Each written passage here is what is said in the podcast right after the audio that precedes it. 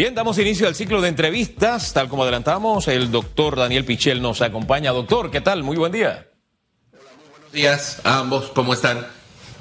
Muy bien, muy bien. Con un estresillo, como dice Susan, pero para adelante. Ya escuché. No, yo veo que Susan cuando se le daña un celular compra cuatro. Para que vea, para que vea. Eso fue más o menos lo que explicó, eso fue lo que entendí. No, no, no, no, no, doctor. Por- lo que pasa va, es que yo soy va. una mujer Está que está probándolos. Comunicada al 100%. Facebook, Instagram, los live. Usted sabe, la gente tiene que estar informada. Y uno para que no molesten los que a veces molestan. Oiga, doctor, eh, mire, yo voy a arrancar con usted con, con el tema de la crisis socioeconómica que supera la sanitaria. Ah, eh, ¿Y sabe por qué? Porque de hecho llevo esta semana probablemente de estar visitando algunas plazas comerciales y me ha llamado poderosamente la atención el ver muchos locales vacíos, los letreros se alquilan, los letreros se vende. Eh, eh, me tocó ir por el área de Marbella el día jueves. Sentí que ahí era una escena de The Walking Dead.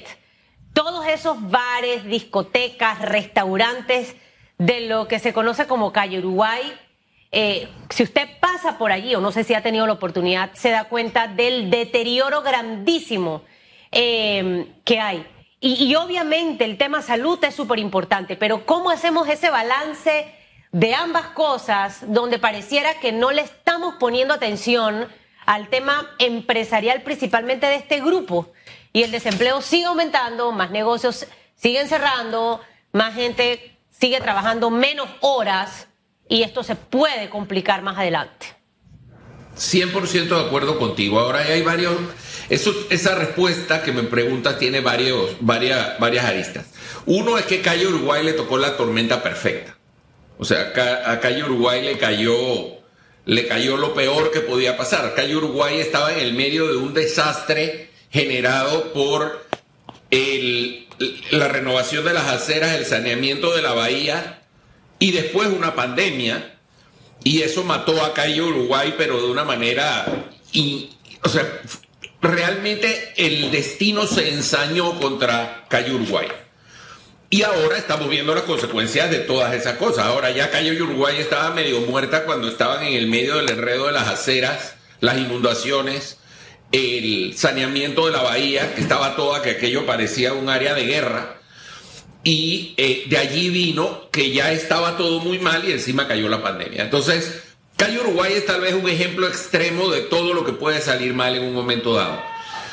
La otra parte de la pregunta es la que yo no tengo una respuesta y creo que le estás haciendo la respuesta justamente a alguien que pudiera considerarse que es parte de la visión que ha generado el problema. Aquí lo que pasa es que se le ha pasado a las autoridades sanitarias que piensan como autoridades sanitarias la toma de decisiones que afectan todo y ellos siguen pensando como autoridades sanitarias, haciendo todo lo posible para que se enferme la menor cantidad de gente. Entonces, hoy es muy fácil decir, es que los, las, las cuarentenas y los toques de queda no sirven. Sí, pero no sabemos qué habría pasado si no se hubieran hecho. Entonces, esa es la eterna pregunta. Por otro lado, el comentario de que la crisis económica va a matar más gente que la crisis sanitaria, eso es un término, al final, es un término retórico porque eso nadie lo puede medir. O sea, eso, eso no tiene una medición de cuánta gente va a morir por la crisis económica, pero sí tenemos cómo medir cuánta gente se muere de COVID. Y en los certificados de función no van a escribir se murió por la crisis económica, que no estoy diciendo que no sea importante, ojo, yo creo que es muy importante y que a largo plazo va a tener terribles consecuencias.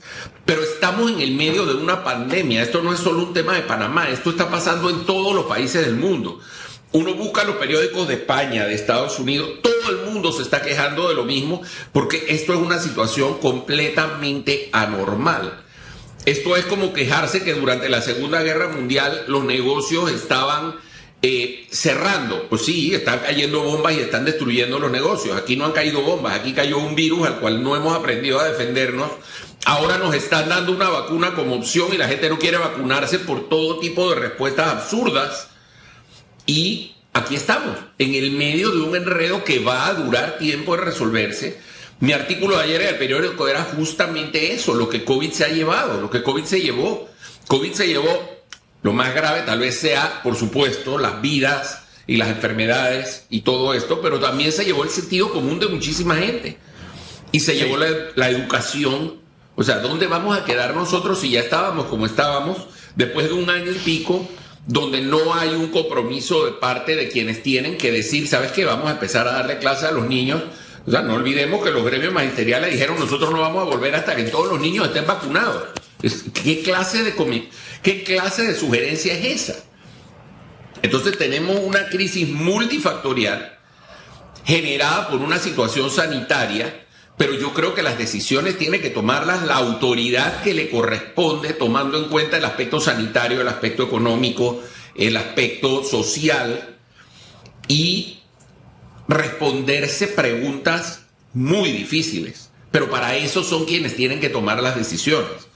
Porque cuando yo digo la primera eh, decisión que tienen que decir es cuántas personas, ya ahora no aplica porque tenemos vacuna, pero cuántas personas están dispuestas a que se mueran para salvar la economía, me dicen, no, pero es que uno no lo puede preguntar así. Bueno, tal vez no lo puedas preguntar así, pero esa es la pregunta clave.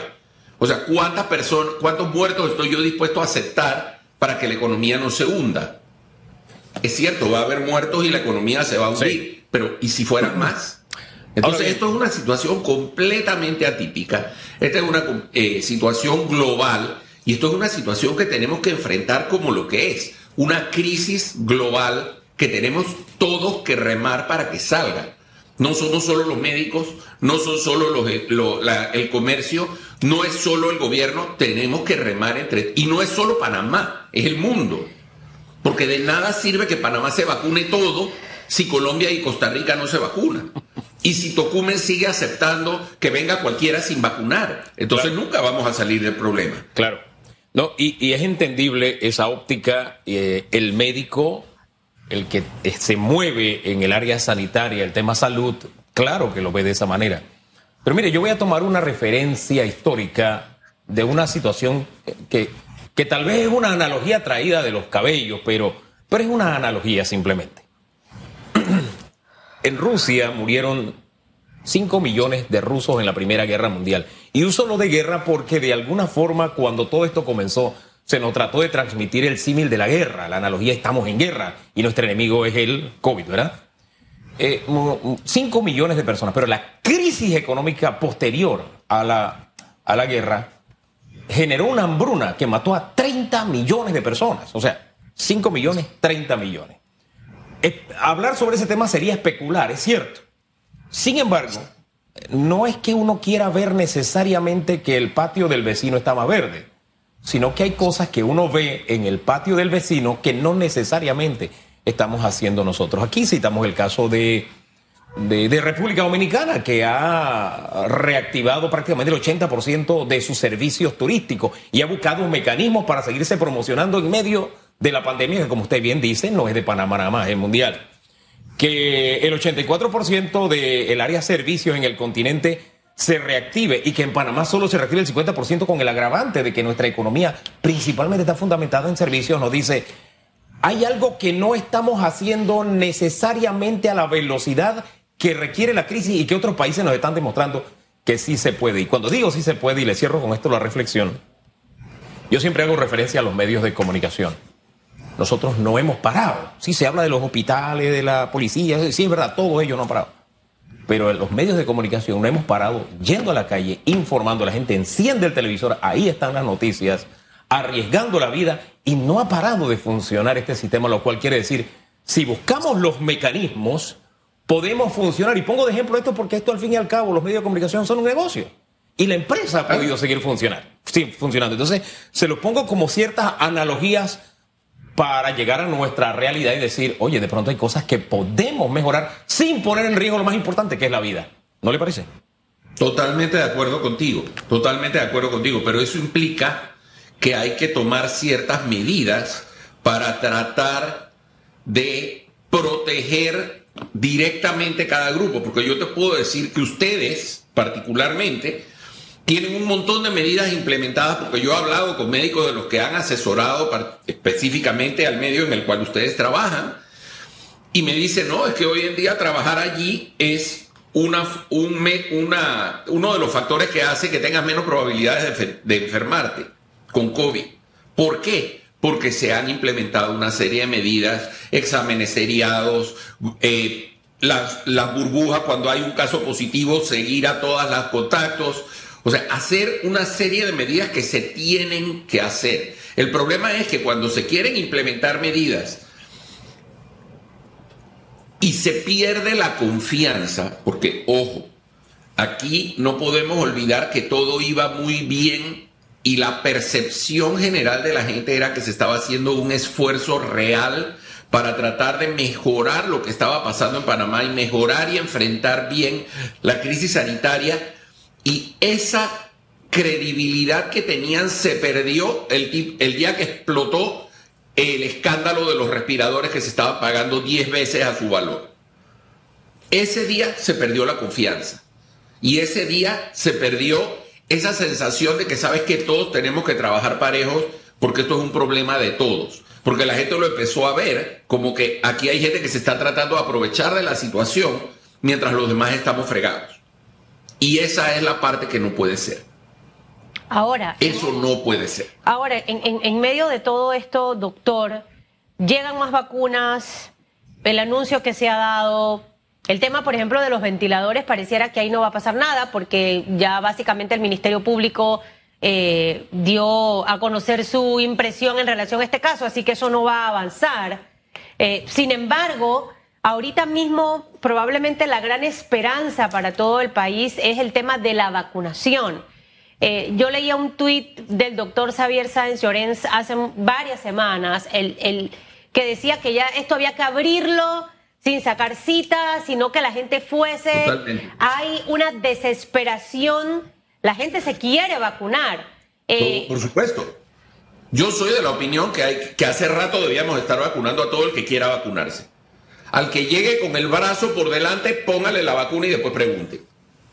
Yo creo que ya llegamos a ese punto. Y sí entiendo que si no hay que si no había suficientes vacunas se tuviera cierta precaución para los grupos de riesgo, pero es un hecho de que los lugares donde la gente se vacuna en base a listas y en base a citas está habiendo poca afluencia de personas a vacunarse, mientras que los lugares donde es voluntario y la gente llega porque quiere llegar a vacunarse usando la vacuna de AstraZeneca están llenos de gente.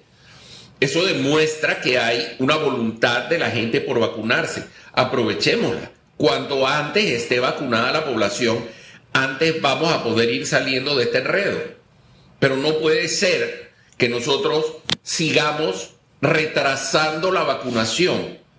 Y hoy leía yo un artículo del doctor, un, un tuit del doctor Eduardo Ortega sobre quienes van a vacunarse al interior donde están haciendo barrido honestamente yo entiendo, o sea, yo me vacuné en la primera tanda por ser médico. O sea, yo tal vez no sea la persona que me veo en esa situación, porque no me veo en esa situación, porque en la primera semana nos vacunaron a nosotros, después que llevábamos un año trabajando sin que nos vacunaran. Pero cuando hubo vacunas a nosotros nos vacunaron. Pero que una persona que quiere vacunarse, si tiene la posibilidad de coger su carro o coger un transporte e irse a Suero y que lo vacunen en Azuero, yo soy de los que creo que al final está haciendo algo positivo en el sentido de que esa persona va a regresar a Panamá y ya está vacunada y la vacuna que tenían programada para darle a esa persona cuando le tocara, esa vacuna ya va a quedar disponible para otro. Entonces tenemos que empezar a vacunar a todo el mundo. Yo soy de los que creo que la vacunación se tiene que abrir lo antes posible para que todo el mundo se vacune. Fíjense que yo conozco el caso de, a propósito de irse a vacunar a suero, de un joven, 29 años y 11 meses. O sea, un mes para los 30 años. Y el hombre quería vacunarse. No solo porque su esposa se había vacunado, sino porque tenía una tía enferma de cáncer en casa. Y más la persona que cuidaba a la tía. Entonces él decía, yo soy un riesgo para ellos. Por un mes, por favor, vacúnenme. No hubo manera. El hombre se escapó para Suero y se vacunó allá. Y digo, a mí no me quedó más que aplaudirlo porque ¿qué va uno a hacer? Vacúnate. Sin embargo, eh, ha arreciado la campaña de miedo respecto a las vacunas. Hay quienes me dicen, no hables de eso, porque si tú hablas de eso, les está haciendo publicidad. No, usted no puede negar los hechos. Ha aumentado, uno lo ve en redes, lo recibe por WhatsApp, incansable. Eh, ¿Usted eh, cree que ha tenido efecto que el hecho de que la gente no vaya, algunos decidan no irse a vacunar o no ponerse su segunda dosis? Incluso algunos, escuchaba esta mañana que un 8% no se ha puesto su segunda dosis. ¿Guarda relación con esto? ¿No tiene ningún impacto al panameño? ¿Qué reacción usted ve en el panameño? Nosotros no tenemos, a ver, nosotros no tenemos estadísticas eh, oficiales en ese sentido, cosa que tampoco entiendo, pero bueno, no las tenemos.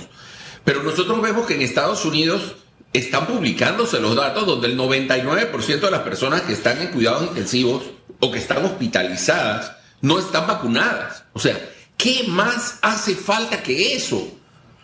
Yo el otro día hablé con personas y te dicen, no, pero es que a él lo vacunaron y le dio, sí, pero le dio como una gripe, se quedó en su casa cinco días o, o diez días y se fue para el trabajo y no pasó nada. La carga viral es menor, la posibilidad de contagiar a otras personas es menor cuando se está vacunado.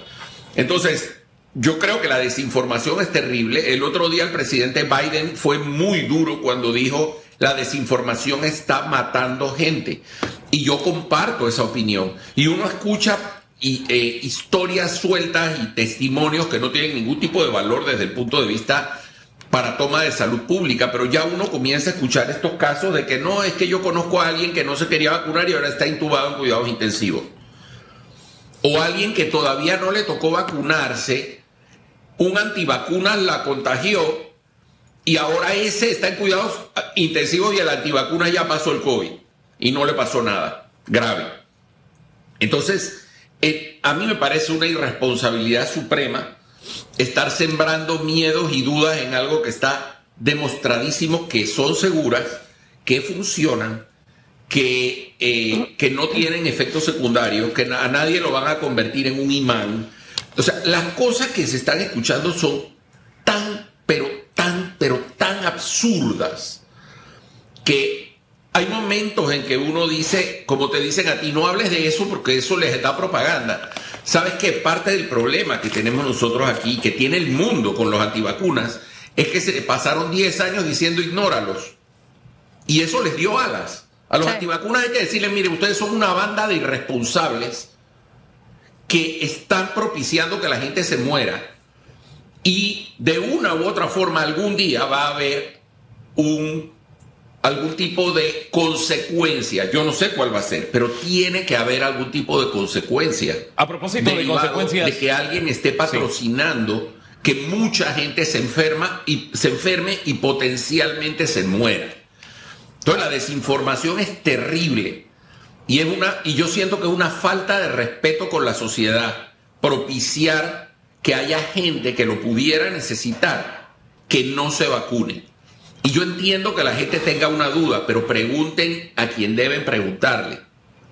Pero escuchan a cualquier pelafustán que se agarra y empieza a decir locuras en la televisión o en una red social y esa persona está ocasionando que haya un grupo de personas que no se vacunan, las cuales se van a enfermar. Y lo más increíble es que muchos de esos anti ya se vacunaron, pero no lo dicen. Oiga, oiga, yo conozco a uno, yo conozco a uno, es colega, y bueno, la esposa no se vacunó, pero él está en la campaña y él sí se vacunó. Entonces uno se queda, espérate, ¿de qué Te voy a contar una cosa, yo también tengo colegas, aunque tú no lo creas que andan sembrando miedo contra las vacunas. Sí, es verdad. Wow. Pero mire, Eso sí es terrible. Usted habló de consecuencias, de que tiene que haber consecuencias y citó a Joe Biden, presidente de Estados Unidos. Yo quiero citar a Macron, porque Macron está en el ojo de la tormenta también. Él ha dicho, se quedan en casa los que no se vacunan. Yo no estoy dispuesto a poner en riesgo mi vida, mi libertad, etcétera, por aquellos que no se quieren vacunar. Esto ante algunas limitaciones que se le impondrán en Francia a quienes no se vacunen, desde no entrar a un restaurante, a un café, no poder moverse en tren, etcétera, etcétera. ¿no? Y ella ha dicho, yo no voy a exponer el futuro de mis hijos porque, por quienes no se quieren vacunar. Cuando usted habla de consecuencias, ¿cree que en Panamá es necesario llegar a ese punto? No sé, el Código Penal dice que alguien que favorece la diseminación de una enfermedad infecciosa puede llegar a tener 15 años de cárcel. Eso lo dice el Código Penal.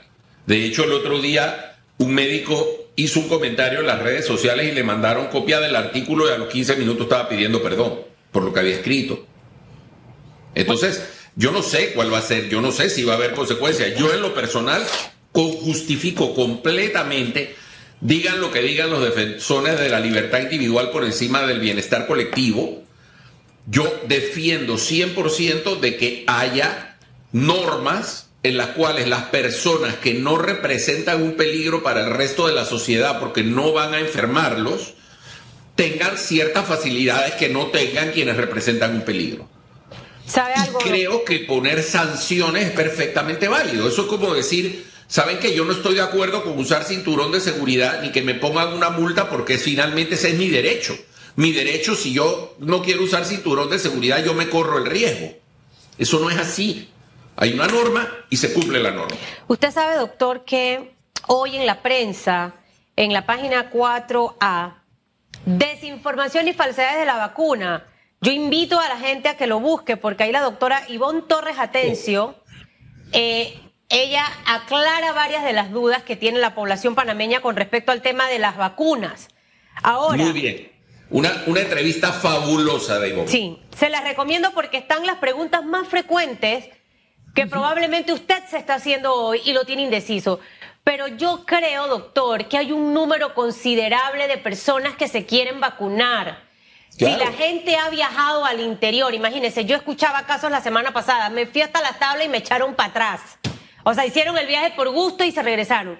Yo creo que si escuchamos a la ministra Ira Ruiz decir que hay lugares donde las personas no están yendo a vacunarse, dejemos que la gente que llegue y que se quiere Claro. vacunar, que se vacune. Si llegó la mamá con los peladitos de 16 y de 15, póngale la vacuna. Al final lo que necesitamos hacer es que más gente se quiera vacunar. Hay personas que tienen que pedir permiso en el trabajo.